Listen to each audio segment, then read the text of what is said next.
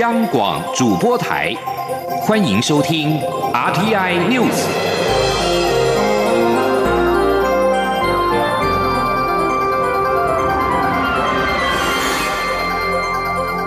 听众朋友您好，欢迎您收听这节央广主播台提供给您的 RTI News，我是张顺祥。美国国务院九号宣布。制裁涉及到港区国安法实行的四名中港的官员，包含了北京驻港国安公署的副署长李江洲、中国港澳办副主任邓中华、香港警务处国家安全处负责人刘次惠以及高级警司李桂华。美国国务卿蓬佩奥九号发表声明表示。依据美国总统川普先前颁布的行政命令，制裁李江洲、邓中华、刘次惠与李桂华等四名中港官员。上述官员涉及到港区国安法实行，威胁香港和平、安全跟自治。蓬佩奥表示，中港官员持续的破坏允诺香港的自治跟自由，出于政治目的的逮捕人民。他指出，李江洲所属的驻港国安公署是依据国安法成立；邓中华所属的中国港澳办则采取诸多作为，干涉香港事务，并且镇压示威的群众。蓬佩奥说，上述官员将禁止入境到美国，他们在美国或者是由美国他人持有的或控制的资产，都将会遭到冻结。美国采取的行动，彰显美方对扼杀香港人民自由、损害香港自治人士就责的决心。他再次呼吁北京履行在中英联合声明中所做出的国际承诺。这项声明在联合国登记有案。而美国总统川普九号透过推特宣布要开除国防部长艾斯培，并且宣布将由国家反恐中心主任米勒代理。川普表示，这项任命即刻生效。川普九号下午透过推特宣布，备受尊敬的米勒已经获得参议院一致确认，将代理国防部长职务。这项任命立即生效。川普并且表示，他相信米勒能够胜任这项职务，并确认艾斯培已经遭到解雇。川普感谢艾斯培任内对国家的服务。艾斯培遭到解职有迹可循。数天前，美国媒体就传出艾斯培已经准备好辞呈，只等待选举的结果出炉。传言艾斯培会预做准备，主要是考量到他和川普长期的意见相左，深知川普若顺利连任，他将会遭到开除。美国总统大选的结果大致底定，假如没有意外，拜登将入主白宫。由于近一年来，台湾靠着美中贸易战以及疫情推升新兴科技的应用，为台湾供应链带来利多。出口屡创佳绩，若美国总统换人做的话，台湾出口的优势是否转变呢？财政部是从美中政治角力和疫情分散风险的概念分析，认为台湾的出口利基不会因此改变。请记者陈立信宏报道。财政部九号公布最新出口统计，十月出口三百二十二点三亿美元，创历年单月新高，且较上个月增百分之四点九，为连续四个月正成长。由于十月有中秋和双十连假，工作天数减少，但仍缴出靓丽成绩单，让财政部直呼惊喜。且出口值已连三个月超过三百亿美元。财政部也分析，十月出口的好表现，主要归纳三大因素。包括肺炎疫情加速新兴科技应用和数位转型所带来的商机，另外是国际品牌智慧手机上市递延，且接续年底消费旺季，为台湾供应链带来加持效果。另外，景气回稳正扩大当中，库存回补需求出现，船产货品在十月的复苏脚步也跟着加快。过去一年，台湾出口的好表现，除了疫情推升，另外就是美中贸易战，川普政府对中国华为公司抵制，加大华为对台湾供应链采购备货。不过，美国总统宝座即将换人坐，是否也会影响台湾出口未来表现？财政部分析，尽管中国崛起是既定事实，但一般认为，即使拜登上台后，两国的角力基本态势不会改变。但以过去拜登长期在政坛的作风，可能对中国会倾向温和和更多对话。另外，疫情促使产业分散风险，对台湾出口仍有利基。财政部统计处长蔡美娜说。那因为在这种两两强之间的对峙，或是或是目前的疫情哈，其实它背后隐含的都是一种风险需要分散的观念。那我觉得，在那个那个架构之下，一些台商回流啦，或是供应链的重组，可能都还是持续的会在进行。不过，目前眼见的是秋冬全球疫情再起，美国染疫人数已经破千万大关。财政部指出，虽然疫情再起恐怕会影响经济活动，但也因为先前已有经验，也让厂商确保货源，加大备货需求。对于十一月出口，财政部乐观看待，年增幅可望扩大至百分之五至百分之八之间。中央广播电台记者陈琳信鸿报道。美国民主党总统候选人拜登宣布赢得美国总统大选。学者在九号表示，抗衡中国是目前美国最高利益，不会改变。拜登上台之后，势必推翻原先的川普政策。在这样的基调之下。台美高阶经济对话可能转到台面下进行。至于台美双边贸易协定 （BTA），学者认为，以台美现阶段经贸关系而言，签署经贸协定是水到渠成。拜登甚至可能直接使用自由贸易协定 （FTA） 一词，跟台湾洽签经贸协定。但这也将面临到政治面的挑战，适合在台面下运作。请听央广记者谢嘉欣的采访报道。美国民主党总统候选人拜登跨过当选门槛，正式宣布赢得第四十六届美国总统大选。外界关注台美经贸关系及现有合作是否生变。台经院景气预测中心副主任邱达生强调，不论谁当选，美国至上原则不会改变。在现阶段来说，对抗中国就是美国最高利益，符合美国主流民意。预期拜登入主白宫后，美中贸易科技战将会持续，只是手法不会如现任总统川普那么激进及难以预测。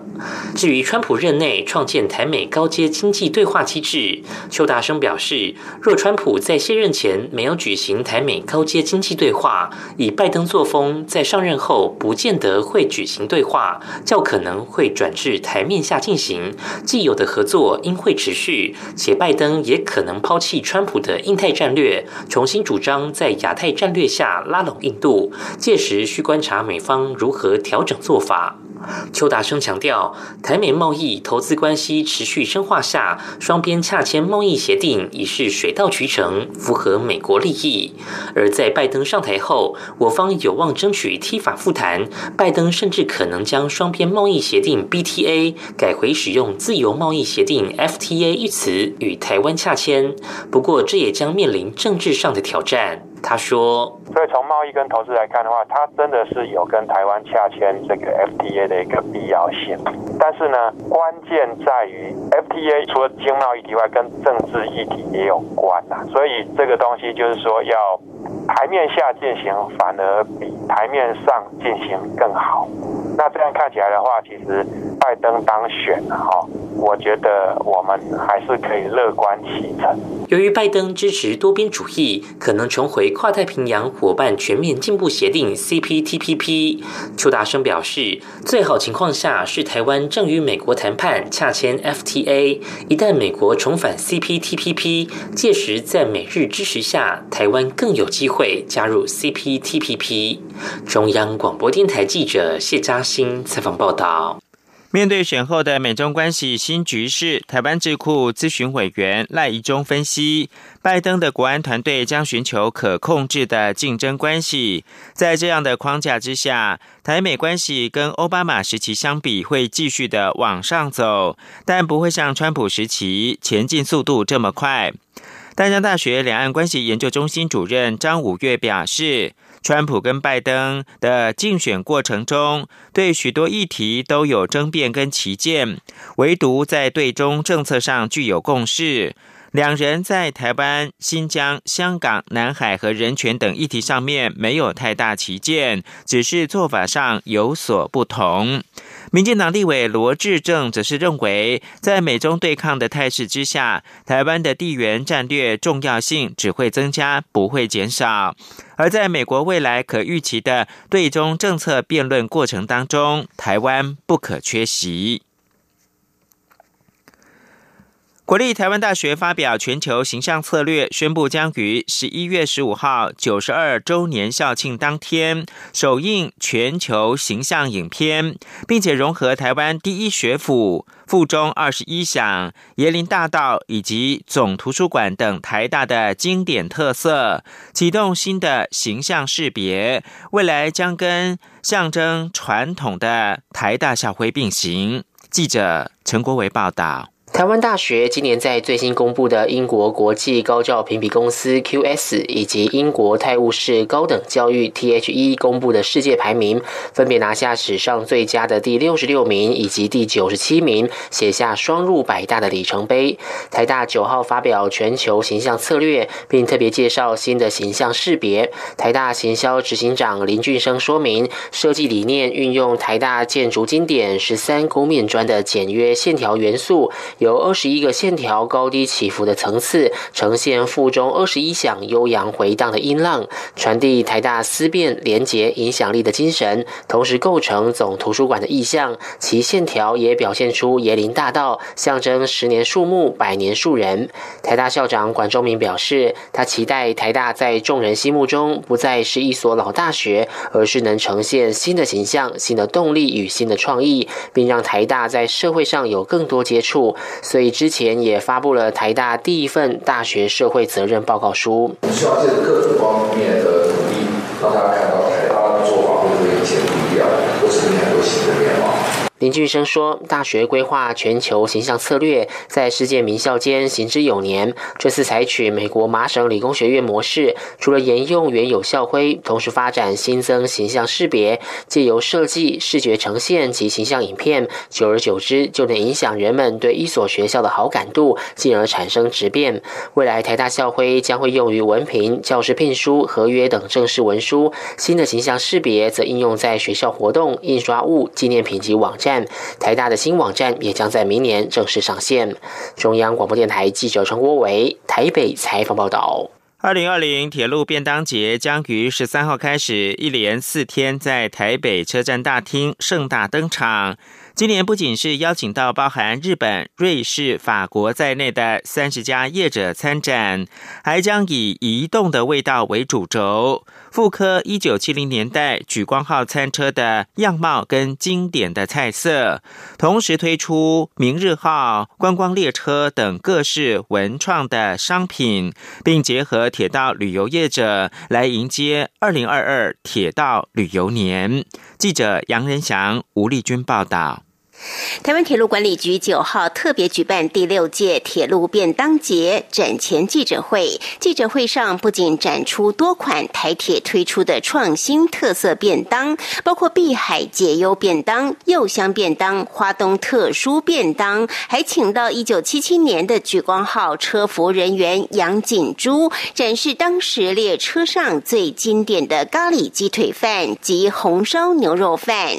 台铁局主任秘书严。文中表示，今年铁路便当节的一大亮点，就是要重现当年举光号餐车的样貌及经典味道。严文中说：“所以今年我们有一个特色，就是我们复刻版的莒光号餐车，我们会把它展示出来。然后我们里面的服务、里面的食材都复刻当年莒光号餐车的这个样貌。虽然你来不及出生，但是现在。”还有机会去品尝。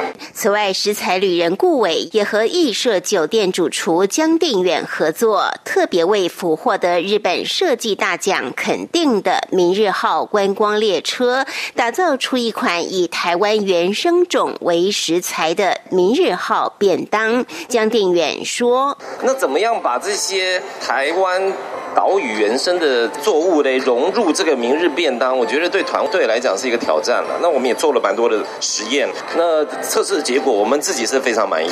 应邀为今年铁路便当节担任主视觉设计师的严伯俊，也以移动的味道为主轴，推出一系列文创商品。严伯俊说：“不瞒各位说，做这个主题觉得很痛苦，你知道为什么吗？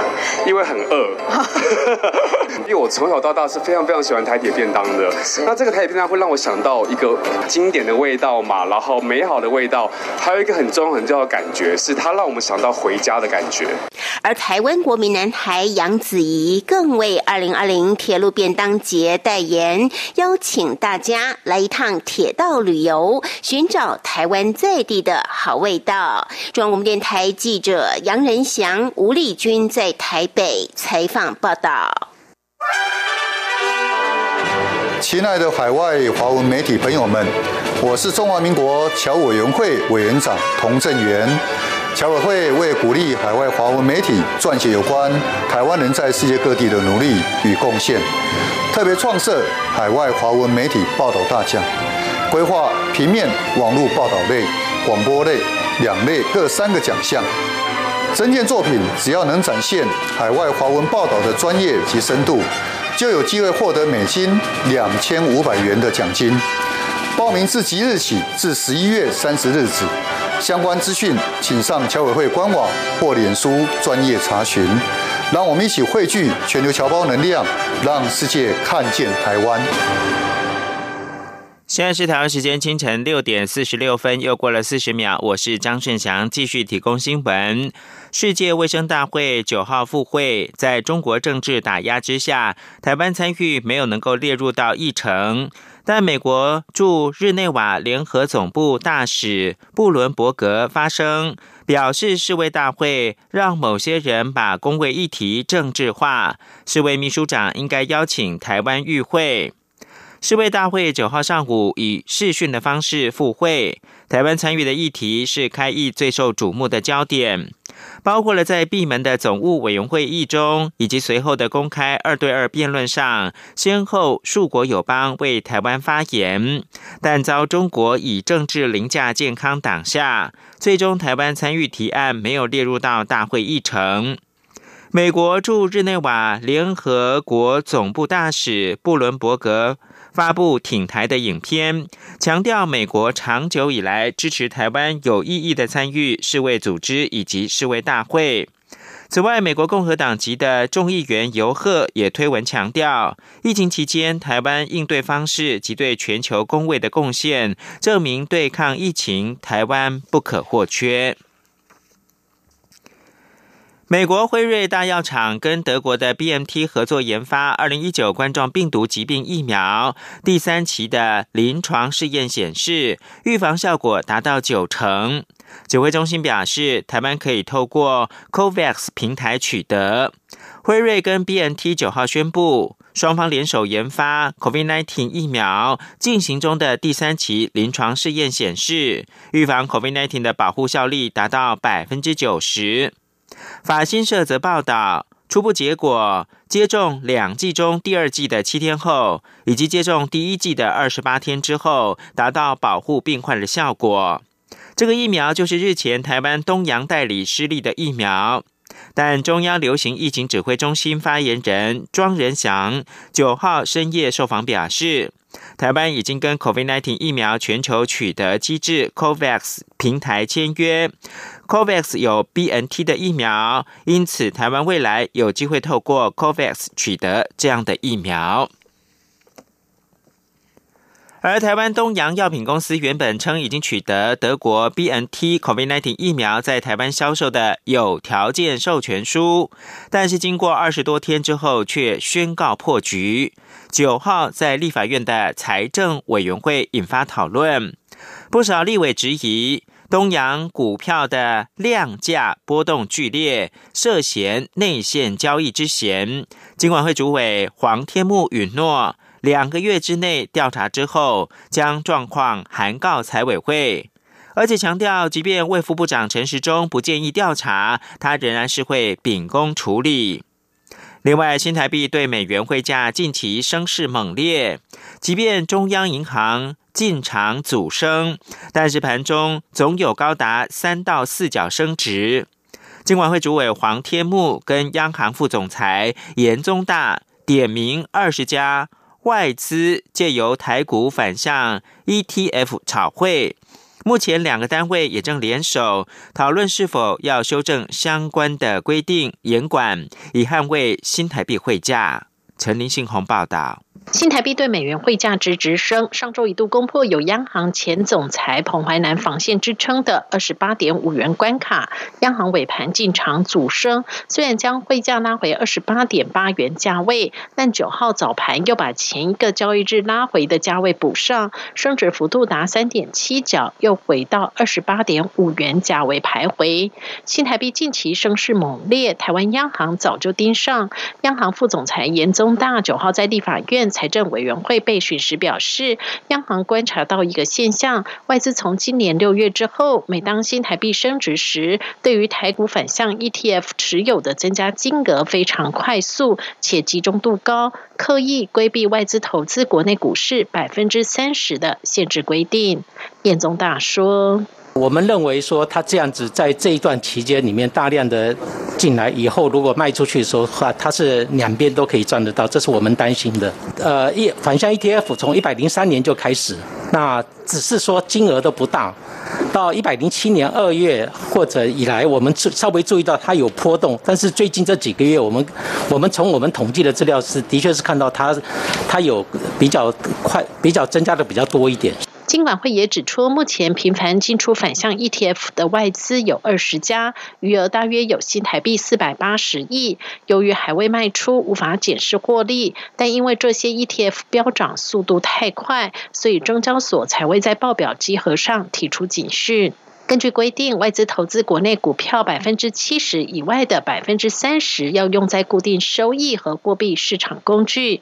严宗大也指出，外资在持有台股反向 ETF 的时候，它的 ETF 组合资产里面有很多和货币市场工具有关。目前也建议金管会考虑这部分纳入管理规定。金管会主委黄天木也表示，由于牵涉外资管理，会和央行进一步讨论。中央广播电台记者陈林信鸿报道。国民党立法院党团总召林维洲九号表示，公共电视文化事业基金会董监事审查委员将董监事通过门槛由全体委员的四分之三改为现场出席委员的四分之三，是藐视法律。若执意如此，国民党将提告。民进党立法院党团干事长郑运鹏表示，国民党的审查委员若有意见，应该在会议当中提出，用缺席杯葛没有道理。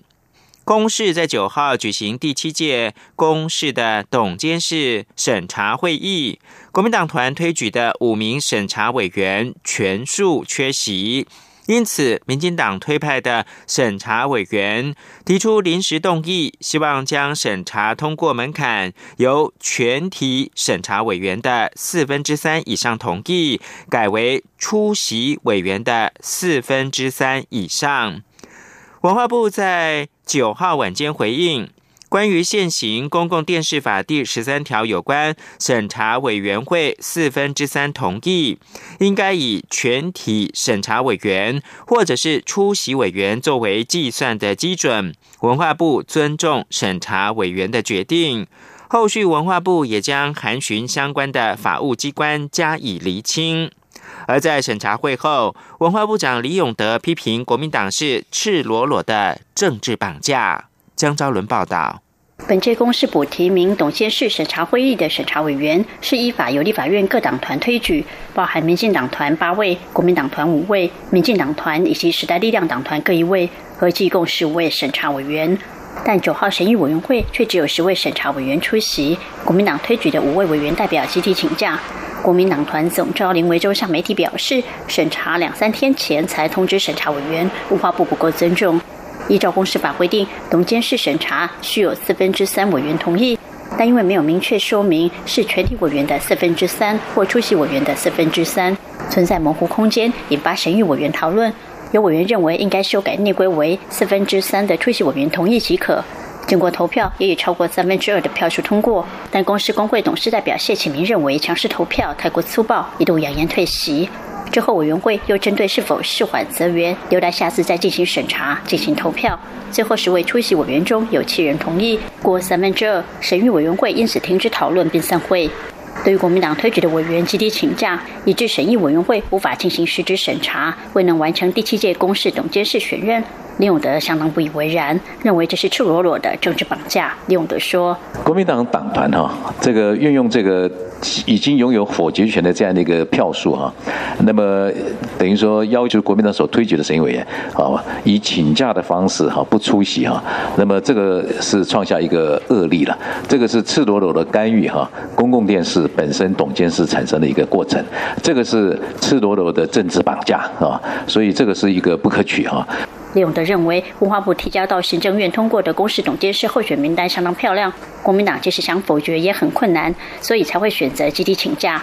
对于审议委员投票修改内规，做成未来只要四分之三出席委员审查通过及同意的决定，李永德表示尊重，但因为牵涉法律解释，文化部会在和法务相关单位讨论后再看如何进行。但长远来看，李永德认为确实有修正公示法母法的必要，才能避免争议。由于第七届公司董事会未能顺利组成，下一次审议委员会开会的时间也无法预料。李永德特别恳请现任第六届公司董监事以及营运团队在过渡期间继续帮忙，以稳定公司运作。中国电台记者张昭伦台北从报道。全台水情持续的吃紧，经济部水利署九号评估全台民生跟产业用水到年底无余。桃竹苗以及台中地区在实施停灌二期稻作之后，以减缓水位下降的速度，目前尚无立即实施二阶限水压力。至于南台湾近期虽有台风，但对水情帮助不大。近期将审慎评估是否要停止明年一起到做的公灌，最快将在十一号中央旱灾应变中心工作会议当中讨论。谢嘉欣报道。今年遇到罕见旱象，桃竹苗台中地区已实施夜间减压供水，且桃竹苗还未雨绸缪，停止二级稻作公灌。南部方面，水情灯号也转为绿灯，代表水情稍紧。不过，种种措施加上近期闪电台风扫过南台湾，都未能解除旱象。经济部水利署指出，全台水情虽然吃紧，但民生产业用水仍足以供水至年底无余。其中，近期北台湾受惠于东北季风增强，陆续有间歇降雨，双北地区水情维持正常。桃竹苗及台中地区虽然旱象持续，不过目前没有立即实施二阶限水的压力，请民众不用过度担忧。水利署副署长王义峰说：“最主要是我们减缓了我们。”农业用水的需求，所以整体而言，桃竹苗地区目前的供水其实是目前是暂时是稳定的。那所以大家可以配合政府努力的节约用水，但是不用过度担忧。我们还必须要在审慎评估未来这样的状态。水利署表示，此次闪电台风仅为南部牡丹水库带来两百毫米的降雨，进账三百五十万吨水，其他南部水库进账相当有限。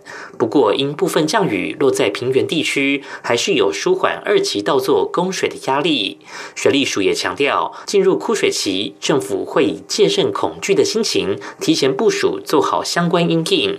例如，是否要停停止明年一起倒做公馆，将会审慎评估，最快会在十一号的旱灾中央应变中心工作会议上讨论。